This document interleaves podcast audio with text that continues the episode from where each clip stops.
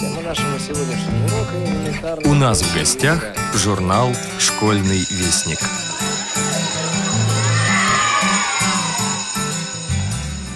Здравствуйте, уважаемые слушатели Радио ВОЗ. У микрофона старший редактор журнала «Школьный вестник» Наталья Кочеткова. Сегодня произошла замена. Анонс журнала буду читать я. Итак, вышел в свет первый номер нашего журнала.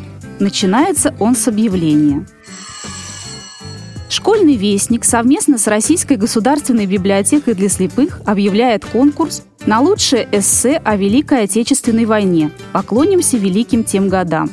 Это могут быть размышления о прочитанных книгах и просмотренных фильмах, воспоминания о родственниках, прошедших войну. Лучшие работы будут опубликованы в журнале и озвучены для сайта РГБС. Приглашаем принять участие в этом конкурсе всех желающих. Срок подачи работ до 1 декабря 2019 года.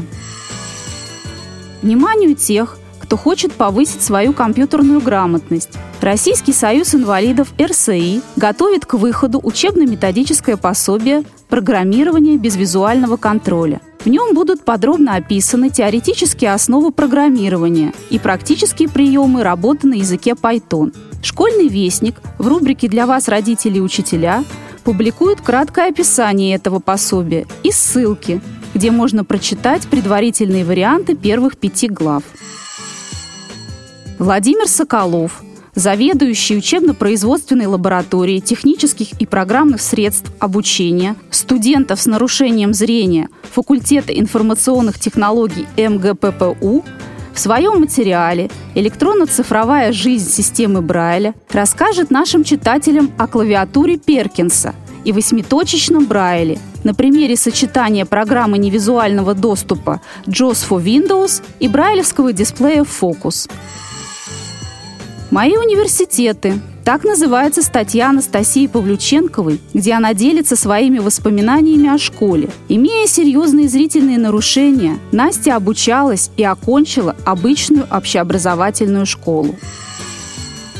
В этом году исполняется 125 лет со дня открытия мастерских Константина Карловича Грота для взрослых слепых. Виталий Куприянов в своем материале «Нужна ли нам работа» погружается в историю образования в 1881 году Мариинского попечительства для презрения слепых, создателем которого был выдающийся общественный и государственный деятель Константин Карлович Грот, и подробно описывает, как это событие повлияло на положение слепых в России. Открылись Александро-Мариинское училище в 1889 году, а затем и мастерские, самое крупное в России заведение для обучения и трудоустройства взрослых слепых.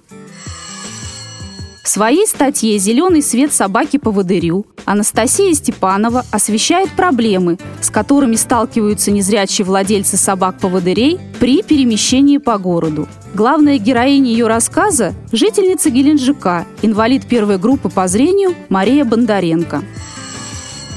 Поэтическая волна порадует вас стихами Владимира Семкова и Анны Барковой. Огненная комета молодой советской поэзии. Пролетарская Ахматова. Выразительница женского лица русской революции. Так в начале 1920-х годов называли молодую поэтессу. В рубрику для наших маленьких читателей «Аз», «Буки», «Веди» вошли стихи Сергея Крюкова и сборник рассказов Елены Амбросовой «Вовка и кот». Далее идет практикум аспирантиста, подготовленный постоянным и одним из знаменитых наших авторов Анатолием Масенко. 32-й урок бисероплетения от Ларисы Шевцовой посвящен плетению зимних цветов. Дорогие друзья, сегодня я хочу предложить вам сплести букет зимних цветов. Мы будем использовать петельную и французскую техники плетения. Нам понадобится бисер синего или голубого цвета, серебристый бисер и серебристая рубка, серебристая проволока и флористическая лента того же серебристого цвета. Все постоянные рубрики, пробы пера, библиотечка музыканта на черных и белых полях также на своих местах. Брайлевский номер содержит рельефно-графическую иллюстрацию «Портрет Луи Брайля». Спасибо за внимание. У микрофона была Наталья Кочеткова. До новых встреч! Анастасия Павлюченкова. Мои университеты. Ступень первая. Школьные годы чудесные. Инклюзия или коррекционное обучение? Можно ли однозначно сказать, что лучше? Полагаю, нет. И в каждом случае вопрос нужно решать сугубо индивидуально, учитывая общее состояние здоровья ребенка, его умственные способности, коммуникативные навыки, уровень стрессоустойчивости и характер. А если это массовая школа, то и ее готовность взять ответственность за особенного ученика. Не претендуя на звание эксперта в данной области, хочу рассказать о собственном опыте обучения в самой обычной общеобразовательной школе. Стать бы первоклашкой. О том, что у меня плохое зрение, стало известно только в подготовительной группе детского сада. До этого ни я сама, ни воспитатели, ни родители ничего подозрительного не замечали. Окулист на ежегодном осмотре всегда ставил единицу, а тот резко 0,2. Вероятно, причиной всему стал перенесенный мной в 6 лет грипп. Быть может, он лишь активировал болезнь, дремавшую где-то глубоко в генах. Вся семья, конечно, была в шоке. Мама и бабушки обливались слезами. Но горе горем, а нужно было срочно оформлять инвалидность и определяться со школой, куда я, вопреки опасениям взрослых, так наивно и отчаянно рвалась, еще не представляя, что меня ждет впереди. В конце концов, не зря же я посещала в детском саду модную в то время школу Петровича, где нас учили выводить на бумаге всякие петельки и замысловатые закорючки. Одни врачи настоятельно советовали родителям отправить меня в бежецкую школу-интернат, другие, напротив, отговаривали, мотивируя тем, что через пару месяцев родные меня не узнают, ведь там учатся дети не только со зрительными, но и с ментальными нарушениями. Такой вариант нами вообще-то и не рассматривался – о существовании в Твери коррекционной школы третьего-четвертого вида мы тогда даже и не догадывались, а потому отправились подавать документы в ближайшую от дома среднюю школу, где училась моя мама. Приняли меня абсолютно беспрепятственно, и это несмотря на то, что тогда, в 1998 году, ни о какой инклюзии никто понятия не имел. Как и все дети, я прошла стандартное собеседование у психолога, по итогам которого специалист определила, в каком из трех параллельных классов я буду учиться. Мнение родителей, безусловно, тоже учитывалось. Однако мои близкие, не будучи людьми амбициозными, видимо, и не представляли для меня блестящего будущего. А потому и никаких особых пожеланий не высказывали. Так я и попала не в класс А, к отстающим, не в Б, к умницам и умникам, а в класс В, к среднячкам. Поначалу в школу меня провожали родители, а встречала бабушка. Пообвыкшись, я стала ходить сама. В раздевалке я всегда старалась запомнить, куда повесила одежду, чтобы потом подслеповато не ощупывать все куртки подряд и случайно не схватить чужую. Наш класс находился на самом верхнем, третьем этаже, да еще в самом конце коридора, где была шведская стенка, поэтому блуждать мне не приходилось. Тем более, что от соседнего коридора нас отгораживали полузакрытые двери, за которыми вовсю кипела бурная жизнь старшеклассников. Первая учительница, Фадеева Галина Валентиновна, очень меня любила. Наверное, потому что я была старательная и хорошо училась. Правда, если в первом классе я умудрялась читать быстрее и выразительнее всех, то уже во втором не справилась с техникой чтения и получила заслуженную двойку, которую, конечно же, старательно исправила в дневнике. Обман, разумеется, тут же вскрылся, за что меня ждал неслабый нагоняй. Родители, к сожалению, долго не могли свыкнуться с моими особенностями и понять, насколько плохо я вижу, поэтому частенько ругали за то, что смотрю не в глаза, медленно читаю и пишу, как курица лапой. Впрочем, моей соседке по парте, армянской девочке Розетте, для которой с легкой руки Галины Валентиновны я служила эталоном прилежности, это ни капельки не мешало списывать из моей тетради все до последней точки. Сложные задания. Когда в пятом классе мы стали заниматься в разных кабинетах, я панически боялась отбиться от ребят и, потерявшись, опоздать на урок. Однако довольно быстро стала ориентироваться не хуже зрячих. Сидела я всегда на первой парте среднего ряда, хотя на доске изначально ничего не видела, в принципе, могла бы разместиться где-нибудь на Камчатке. Но сказать, что не вижу, жутко стеснялась. Мне, конечно, разрешали подходить к доске, но на контрольной было неудобно весь урок бегать туда-сюда и мешать одноклассникам, загораживая им доску. Поэтому, неправильно списав задание, я получала неудовлетворительные отметки.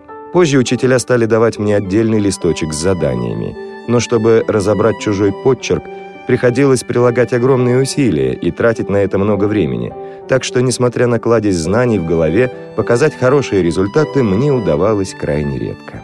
В средней школе практически все проверочные работы мы писали по методичкам, в которых, во-первых, обычно был мелкий шрифт, во-вторых, раздавали их по одной на парту, а при таких условиях я, естественно, ничего рассмотреть не могла.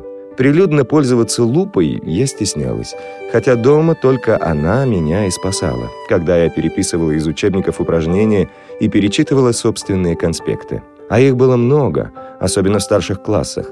Поэтому на домашнее задание у меня, конечно, уходило гораздо больше времени, чем у сверстников. И хорошо, если учитель продиктует домашнее задание. В противном случае, чтобы узнать его у одноклассников, приходилось выдумывать различные предлоги. Мол, не успела или забыла записать. Лишь бы не признаваться, что не вижу. Только в седьмом классе нам с моей лучшей подругой наконец-то разрешили сидеть вместе. При необходимости она шепотом читала мне параграфы и диктовала задания, а на уроке географии в открытую орудовала карандашом не только в своей, но и в моей контурной карте. Разумеется, ни в атласе, ни даже на большой географической карте, висящей на доске, рассмотреть я ничего не могла. Показать тем более, поэтому все зачеты сдавала устно. Благо теории в этом предмете вполне достаточно. И все же назвать меня знатоком географии, конечно, нельзя, даже с большой натяжкой. У доски я отвечала довольно часто. Мне, наверное, было даже проще, чем остальным, ведь я не видела обращенных на меня десятков пар глаз. Писать мелом на доске было трудновато, тем более, что зрение потихонечку падало, но в целом получалось вполне разборчиво и даже проворно. На алгебре, например, либо учитель, либо кто-то из одноклассников диктовал мне пример – а решала я его, производя все действия исключительно в уме и совсем не глядя на написанное. Поскольку я всегда легко могла представить в пространстве любую геометрическую фигуру, увидеть ее сечение, параллели и прочие воображаемые линии, задачи я решала без рисунка, при этом правильно указывая все углы, чем немало удивляло нашу шестую по счету математичку. Для меня же это было делом обыденным, так как мы с папой частенько разгадывали анаграммы различной сложности. И я на слух составляла слово быстрее, чем папа, глядя на буквы. Начиная со средней школы, учебники по всем устным предметам вроде истории, обществознания, а также по биологии, химии, физике мне читала мама. А вот к литературе все мои близкие относились, мягко говоря, прохладно, поэтому мне приходилось читать либо самой с помощью лупы, либо вместе с подругой во время летних каникул. Понятно, что к моменту изучения нами того или иного произведения некоторые я просто не успевала прочитать.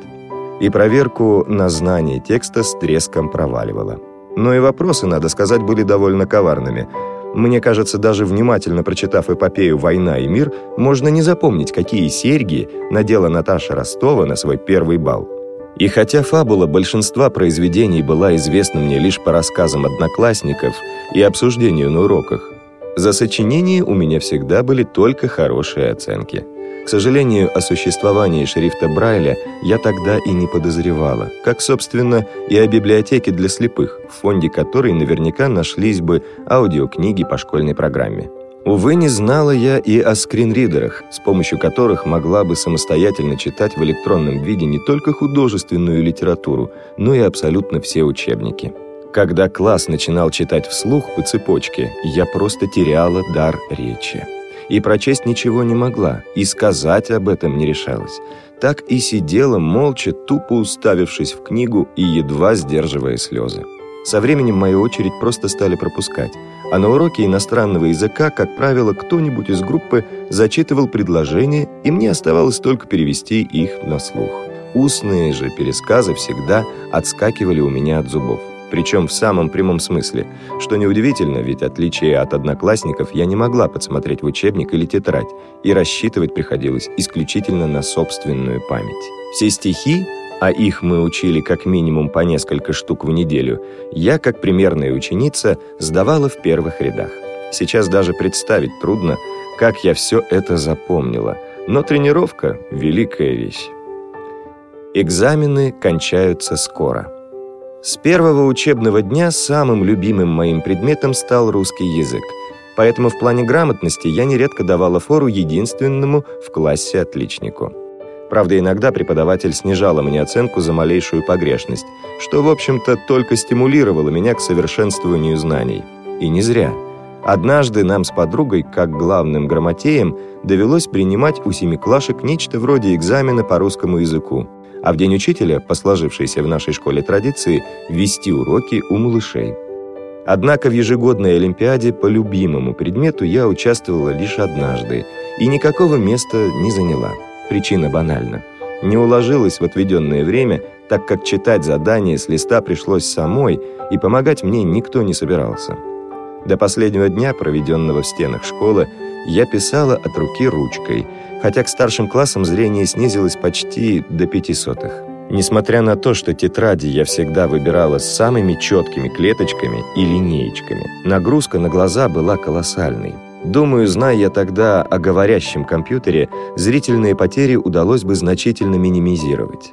Отношения с одноклассниками, в принципе, складывались весьма неплохо.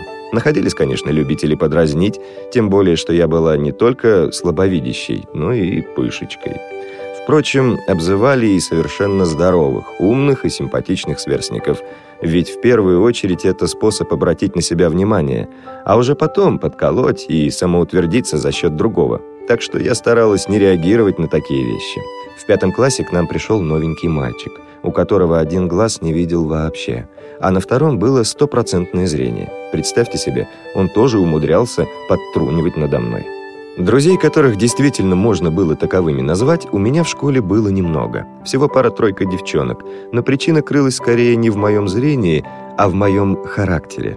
Вообще весь наш не очень дружный класс делился на группы по 3-4 человека, что называется по интересам. Но так или иначе я общалась абсолютно со всеми ребятами, в том числе с мальчишками. Бывало, что одноклассники совершенно неожиданно для меня заявляли учителю. «А дайте ей побольше времени, она плохо видит». Иногда даже вступали с педагогами в прение, если те, к примеру, утверждали, что острота зрения не влияет на скорость чтения. Сама бы я, честно говоря, сидела тихо, как мышка, и не посмела бы потребовать для себя каких-то привилегий. Но некоторые послабления у меня все же были. Так не сразу, но врачи дали мне освобождение от физкультуры, черчения, информатики, труда и мировой художественной культуры.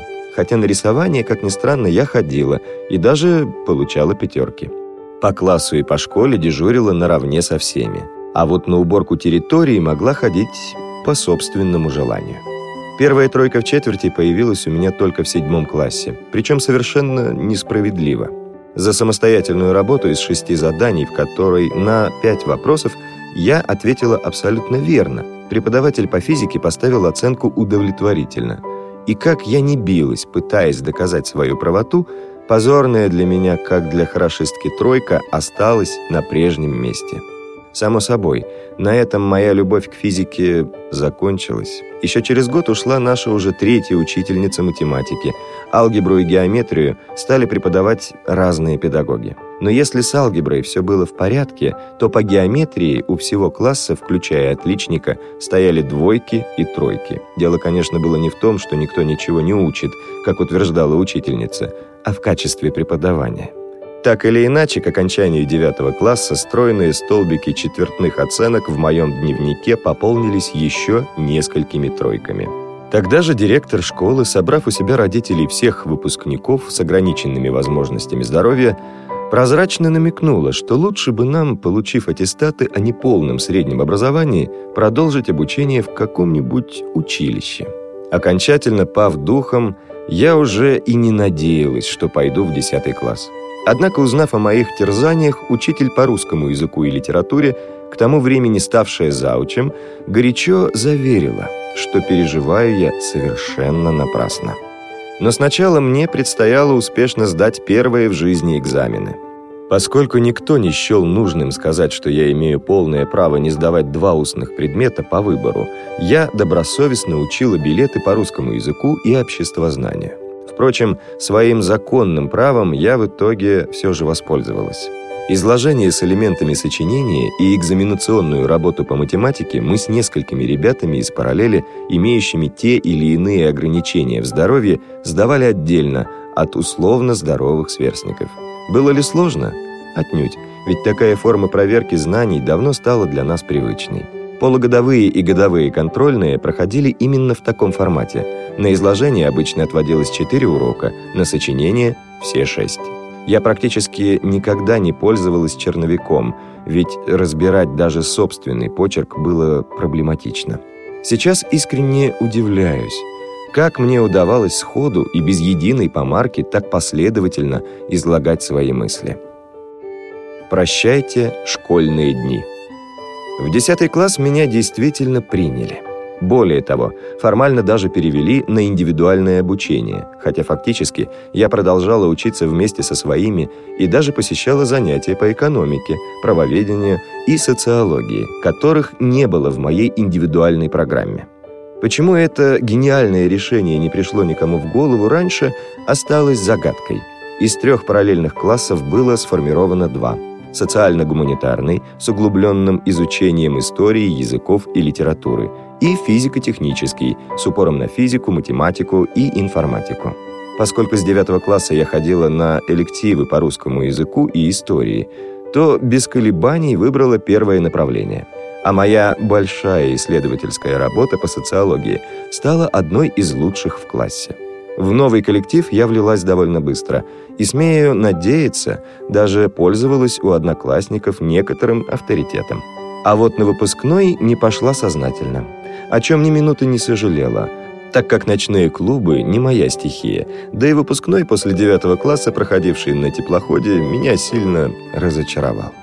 В 2008 году, когда я выпускалась из школы, одиннадцатиклассники уже не в тестовом, а в обязательном порядке сдавали единый государственный экзамен. Я же хоть и вместе со всеми проходила подготовку к нему – предпочла снова воспользоваться льготой и написать пресловутое сочинение и контрольную работу по математике, а причин тому было несколько. Во-первых, ЕГЭ нужно было сдавать в другой школе, в новой обстановке, среди незнакомых людей. Во-вторых, о тьюторах в то время даже и мечтать не приходилось, а компьютером я не владела. Ну и в-третьих, Поступать в ВУЗ я не планировала, так как не видела для себя перспективы трудоустройства, а значит, и высшее образование мне ни к чему. И все же, благодаря счастливому случаю, спустя 4 года, я стала студенткой факультета журналистики, о чем с удовольствием расскажу вам в следующем номере.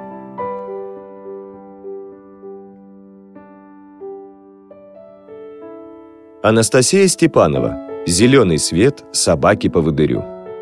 Инвалид первой группы по зрению Мария Бондаренко рассказала, как передвижение в общественном транспорте стало для нее сущим адом.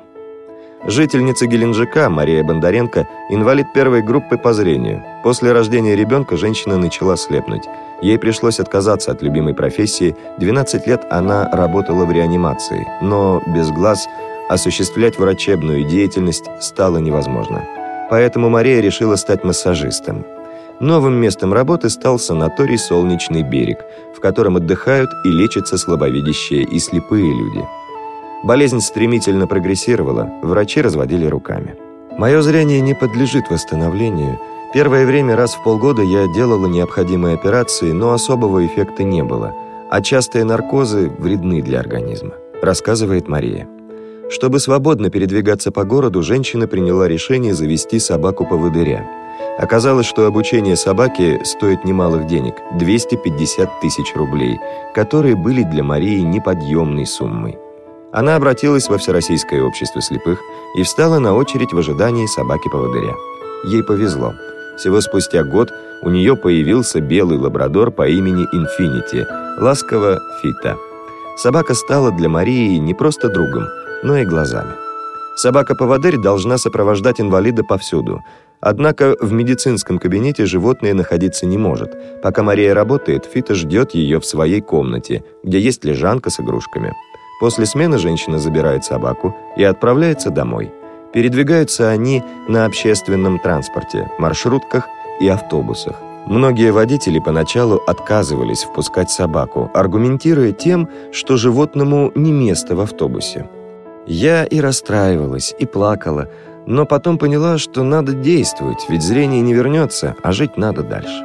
Когда Марию в очередной раз не пустили в автобус, она обратилась в транспортную компанию и лично к главе города и объяснила, что собака – это не прихоть, а необходимость. Мне сразу же принесли извинения, сказали, что разберутся в ситуации, а через два дня сообщили, что все водители проинструктированы. Несмотря на это, подобные ситуации повторялись снова и снова. Проблемы возникали не только со средством передвижения, но и в местах общественного пользования. Был случай, когда в магазине мою собаку пнули ногой и сказали, чтобы я оставила ее на улице, вспоминает Мария.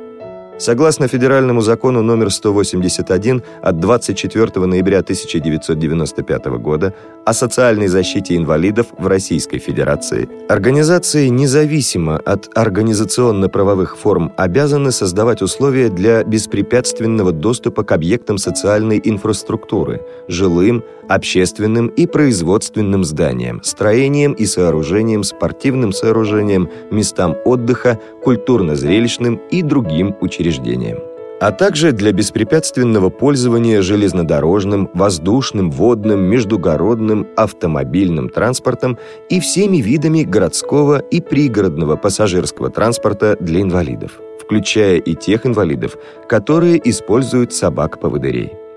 Из-за переживаний у Марии начались проблемы со здоровьем. Появилось заболевание щитовидной железы. Я смотрела на своих пациентов, которые слепы от рождения, и удивлялась их спокойствию. Они сталкивались с точно такими же проблемами в своих городах. Они, как и я, боролись за свои права. Наверное, то, что я не одинока в этом, не дало мне опустить руки», — рассказала Мария. Последний раз жительницу Геленджика не пустили в автобус 2 октября прошлого года. Мария обратилась в прокуратуру. Извинения за водителя принес руководитель транспортной компании. Он сказал, что в день инцидента у водителя родился третий ребенок, поэтому тот был на эмоциях. По словам Марии, ее просили забрать заявление, ведь легче от этого никому не станет, а лишь пострадает единственный кормилец в семье.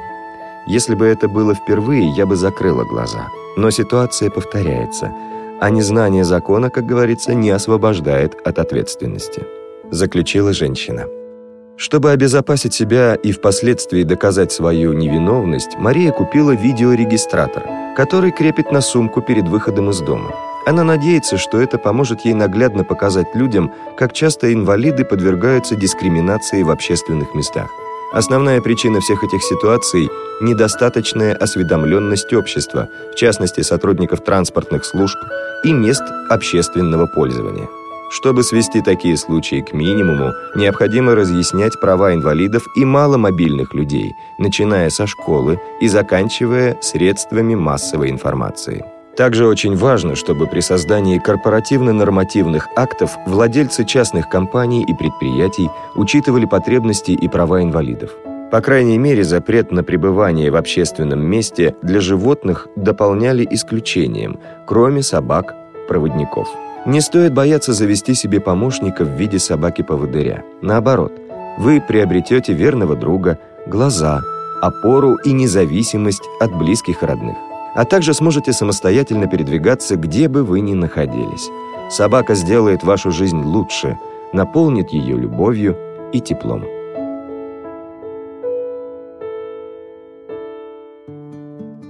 Владимир Соколов, заведующий учебно-производственной лабораторией технических и программных средств обучения студентов с нарушением зрения, факультет информационных технологий МГППУ. Электронно-цифровая жизнь системы Брайля – Трудно представить себе образованного, но неграмотного человека. Книги содержат всю мудрость человечества, накопленную за тысячелетия. Книга есть основной способ передачи знаний от поколения к поколению. Но для того, чтобы прочитать книгу, необходимо быть грамотным человеком, то есть уметь читать. Конечно, чтение – это не единственный путь приобретения знаний и повышения культурного уровня. Мы ходим в музеи, путешествуем по миру, посещаем концерты, театры и выставки. Однако все это лишь дополняет чтение, придает прочитанному жизнь, насыщает конкретикой. Первое, чему учат в школе, это писать и читать.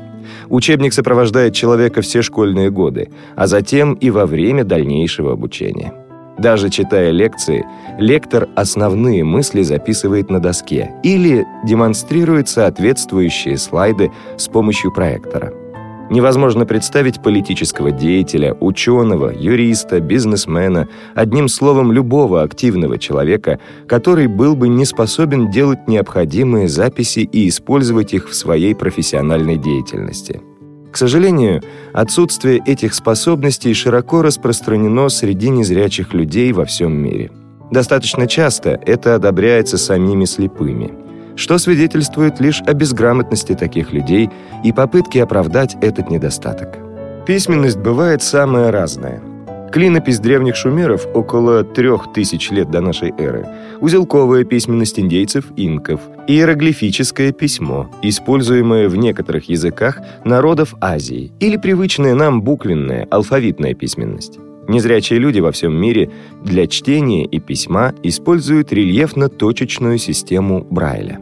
Брайлевская система позволяет представить в доступной для незрячего форме информацию любого характера. Тексты, включая тексты на иностранных языках, различные формулы, таблицы, ноты и так далее. В системе Брайля предусмотрены способы записи всех алфавитно-цифровых символов, используемых в процессе письма и чтения современным образованным человеком. Для незрячих школьников знание рельефно-точечной системы Брайля и умение ею пользоваться особенно важно при изучении дисциплин естественно-математического цикла и иностранных языков. Ведь система Брайля позволяет сравнительно легко оперировать длинными математическими формулами, изучать правила грамматики.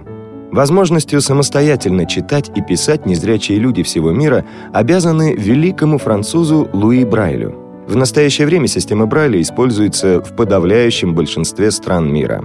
С 1950 года по инициативе ЮНЕСКО ведется работа по адаптации рельефно-точечного шрифта для восточных языков и языков народов Африки. Рельефно-точечная система Луи Брайля является одной из составляющих независимой жизни незрячего человека в современном обществе. Способность читать и писать – это необходимое требование для выполнения большинства профессиональных обязанностей. Технология озвучивания с помощью синтезатора речи, электронного текста или текст, начитанный диктором и записанный в виде аудиокниги, существенно раздвинули границы доступности информации для людей с нарушением зрения зрения. Однако восприятие информации на слух не является заменой традиционного чтения. При чтении и при прослушивании работают различные участки мозга, что приводит к существенному различию в восприятии текста. Очень трудно воспринять на слух доказательства теоремы, информацию, предоставленную в таблице, тонкости пунктуации и другое. Несмотря на то, что в век информационных технологий незрячим стали доступны всевозможные электронно-цифровые устройства для получения, хранения и обработки информации, использующие речевую технологию доступа, Система Брайля была и остается основой невизуального метода обработки информации для незрячего человека. С конца XX века слепые во всем мире успешно используют компьютер как средство обработки информации – Однако современные технологии позволяют преобразовать визуальную информацию с экрана компьютера не только в синтезированную речь, но и в текст, отображенный рельефно-точечным шрифтом на брайлевском или тактильном дисплее. Также существуют устройства, позволяющие отпечатать компьютерный текст шрифтом Брайля на бумаге. Это брайлевский принтер или эмбоузер. Эффективное использование современных компьютеризированных устройств требует знания рельефно-точечной системы Брайля. Причем брайлевские дисплеи представляют информацию в компьютерном восьмиточечном варианте брайлевской системы. Глубокое знание Брайля в комбинации с развитой техникой чтения дает существенное увеличение скорости и качества обработки информации на компьютере. Хотя брайлевский дисплей показывает только небольшую часть экрана, одну строку длиной от 14 до 80 символов. Высокая скорость чтения и умелое использование команд брайлевского дисплея дают возможность быстрого чтения текста, но позволяют воспринимать структуру текста, орфографические особенности, шрифтовые выделения и так далее. Если пользователь компьютера в совершенстве знает систему Брайля, непосредственное чтение на брайлевском дисплее намного более эффективно, чем опора на речевой вывод, особенно при редактировании текста, работе с таблицами, написании программ или математических формул. Как уже говорилось, брайлевский дисплей отображает текст в восьмиточечном компьютерном Брайле. Восьмиточечные обозначения несколько отличаются от классических шеститочечных. Необходимость расширить шеститочечную систему Брайля, добавив седьмую и восьмую точки, возникла с появлением брайлевских дисплеев. Мы знаем, что различных комбинаций точек в стандартном шеститочии всего 2 в шестой степени, то есть 64, включая пустую комбинацию пробел. А с помощью стандартной компьютерной клавиатуры можно ввести значительно больше различных символов. В шеститочечном Брайле для обозначения этих символов используются специальные префиксы. Например, цифра 1 и буква А пишутся одинаково, но перед цифрой ставится специальный знак, обозначающий цифру. Перед разработчиками брайлевских дисплеев стояла задача обеспечить возможность пользователю читать по Брайлю те же символы, что отображаются на экране компьютера.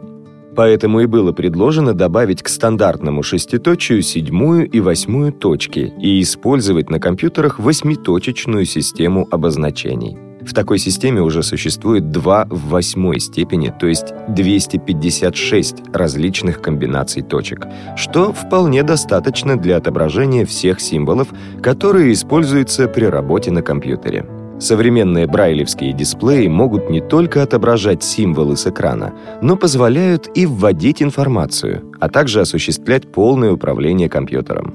Для этого на них помещен набор из девяти кнопок, который принято называть клавиатурой Перкинса. Именно клавиатура Перкинса и служит для ввода текста в восьмиточечном брайле. Эта клавиатура похожа на клавиатуру механической брайлевской печатной машинки, но с добавлением двух кнопок.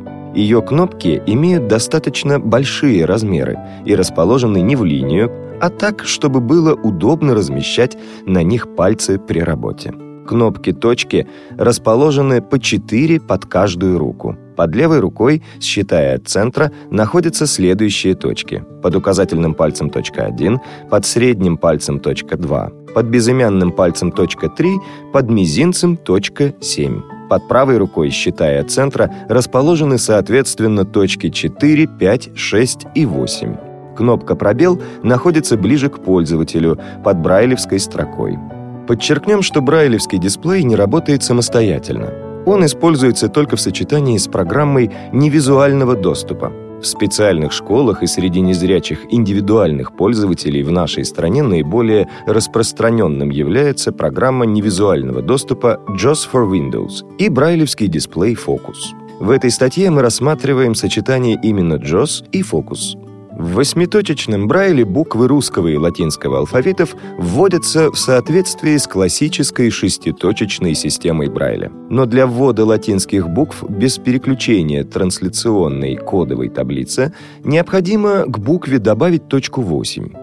Для ввода большой русской буквы к ней добавляется точка 7, а для ввода большой латинской буквы к ней добавляются точки 7 и 8. Например, для ввода большой латинской «А» следует нажать кнопки 1 плюс 7 плюс 8 на клавиатуре Перкинса.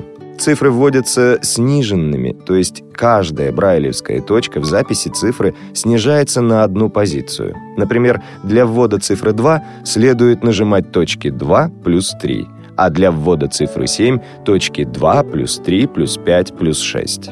Знаки препинания имеют написание отличное от шеститочечного Брайля. Точка – это точка 3, запятая – точка 6, двоеточие – точки 4 плюс 6, восклицательный знак – точка 5, вопросительный знак – точки 1 плюс 4 плюс 5 плюс 6, точка с запятой – точки 2 плюс 3 плюс 7.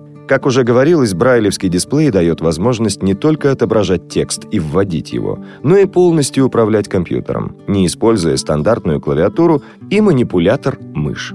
В качестве примера команд управления компьютером, которые можно подавать с помощью брайлевского дисплея, используя восьмиточие, приведем следующее. Enter, точка 8, нажимается мизинцем правой руки. Backspace, точка 7, нажимается мизинцем левой руки. Escape, точки 1, плюс 3, плюс 5, плюс 6, плюс пробел.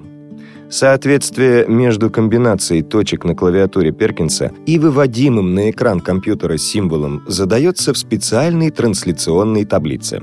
Трансляционная таблица — это файл, в котором каждому печатному символу ставится в соответствии определенная комбинация брайлевских точек или кнопок клавиатуры Перкинса. Например, большой латинской букве «А» ставится в соответствии комбинация точек 1 плюс 7 плюс 8. Трансляционная таблица используется как при вводе текста на брайлевском дисплее, так и при его выводе на брайлевскую строку. Таким образом, вводя некоторую комбинацию точек на клавиатуре Перкинса, эту же комбинацию можно видеть на брайлевской строке, а на экране отобразится символ, поставленный ей в соответствии в трансляционной таблице. Аналогично при перемещении курсора по экрану компьютера брайлевский дисплей будет отображать для каждого символа ту восьмиточечную комбинацию точек, которая соответствует ему в трансляционной таблице. Поскольку трансляционная таблица записана в обычном текстовом файле, ее можно изменять по своему усмотрению. Отсюда следует, что, например, приведенные выше комбинации точек для знаков препинания на каком-либо конкретном компьютере могут быть другими. Программа невизуального доступа JAWS for Windows содержит несколько трансляционных таблиц восьмиточечного Брайля для разных языков. На брайлевском дисплее Focus, работающем совместно с программой невизуального доступа JAWS for Windows, для быстрого переключения доступны трансляционные таблицы для русского и английского языков.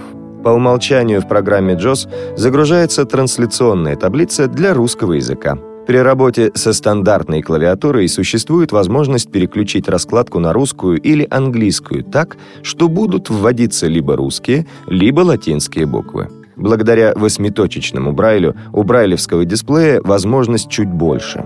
При включенной русской трансляционной таблице можно вводить латинские буквы, добавляя к их написанию восьмую точку. Например, можно ввести большую латинскую букву «А», используя точки 1 плюс 7 плюс 8. А можно аналогично работе на стандартной клавиатуре переключить трансляционную таблицу на английскую и вводить латинские буквы без точки 8. Для переключения между русской и английской таблицами следует использовать команду, подаваемую с клавиатуры Перкинса. Точки 2, плюс 3, плюс 4, плюс 5, плюс 7, плюс пробел. Эта команда циклически переключает трансляционные таблицы, выбранные из списка всех имеющихся для быстрого переключения. Используя восьмиточечный брайль, пользователь вводит обычный небрайлевский текст именно в таком виде, в котором им пользуются зрячие люди. В случае использования восьмиточечного брайля на экране компьютера отображается текст, неотличимый от вводимого со стандартной клавиатуры. Заметим, что эта статья была написана автором исключительно с помощью брайлевского дисплея в восьмиточечном брайле. Итак, мы видим, что восьмиточечный Брайль входит в жизнь незрячих людей, стремящихся быть культурными и образованными членами современного информационного общества. Нельзя сказать, что он пришел на смену шеститочечному и заменяет его собой. На самом деле, восьмиточечный Брайль дополняет возможности, предоставляемые шеститочечным, расширяет их и помогает владеющему им стать более самостоятельным и успешным человеком. Можно сказать, что восьмиточечный Брайль обслуживает компьютерные технологии доступа к информации. Он расширяет возможности незрячего пользователя, делает работу за компьютером более эффективной, приближая невизуальные возможности к визуальным. В свою очередь, шеститочечный Брайль остается классическим способом реализации письменности для слепых. Письмо и чтение по системе Брайля опирались и будут опираться именно на шеститочечную систему. Письмо на обычном брайлевском приборе или на печатной машинке, чтение любой литературы и учебной, и художественной не нуждаются в переходе к восьмиточечной системе. Шеститочечная система Брайля прочно занимала и занимает свое место, а восьмиточечная является единственно возможной для объединения современных компьютерных технологий с системой рельефно-точечных Брайля.